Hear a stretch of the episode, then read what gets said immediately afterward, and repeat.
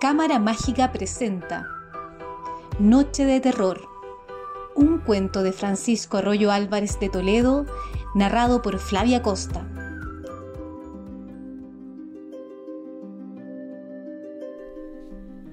Juan e Isabel eran hermanos. Tenían fama de ser niños valientes, aunque yo creo que eran más que eso, eran atrevidos o temerarios, que de estas dos formas es como se puede llamar a los niños y los mayores que se pasan de valientes. Juan e Isabel vivían con su madre en una casa de ladrillo, cerca de un bosque de castaños. En medio del bosque había un claro y en el claro una laguna que acogía en el otoño a una bandada de patos.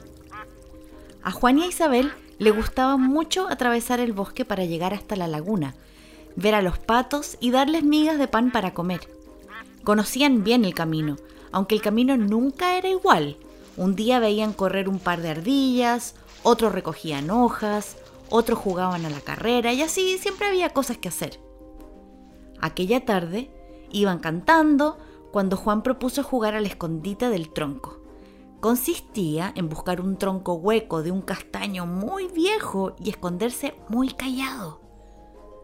Dicho y hecho, Isabel empezó a contar con los ojos tapados y Juan se alejó corriendo hasta encontrar un árbol fantástico.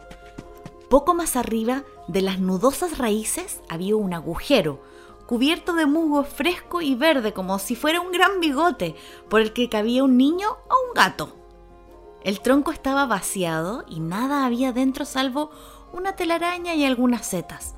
Juan atravesó el bigote de musgo, cayó y se quedó escondido dentro de aquel tronco.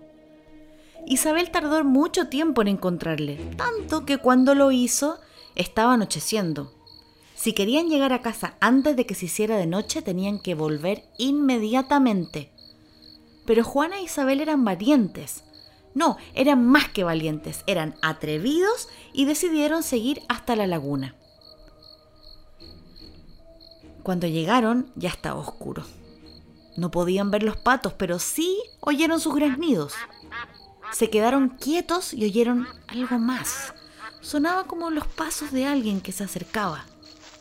De repente, la luz de la luna llena bañó el claro, cabrilleó sobre la laguna e iluminó al hombre. Los niños se ocultaron detrás de un matorral porque lo que veían les asustaba todavía más el hombre se estaba convirtiendo en un lobo. Aterrados, se echaron a correr y el lobo pues ya era todo un lobo con enormes fauces, patas rápidas y un aullido temible. Advirtió su presencia y empezó a perseguirles. Mientras escapaban, Juana e Isabel pasaron delante del tronco del bigote y se escondieron dentro. El lobo merodeaba. Juana e Isabel estaban muertos de miedo.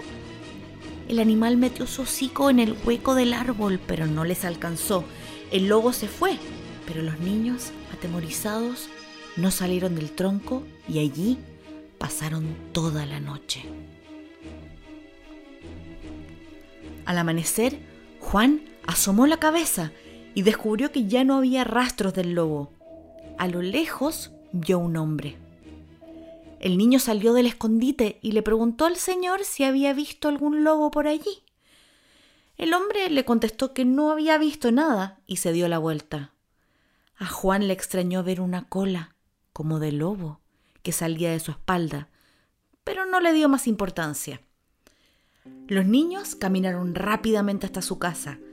La madre, que estaba muy preocupada, lloró de alegría cuando llegaron y tras muchos besos y achuchones les preguntó dónde habían pasado la noche. Juana e Isabel le contaron lo que había pasado y recordaron el miedo cerval que les había dado el hombre lobo. Fin.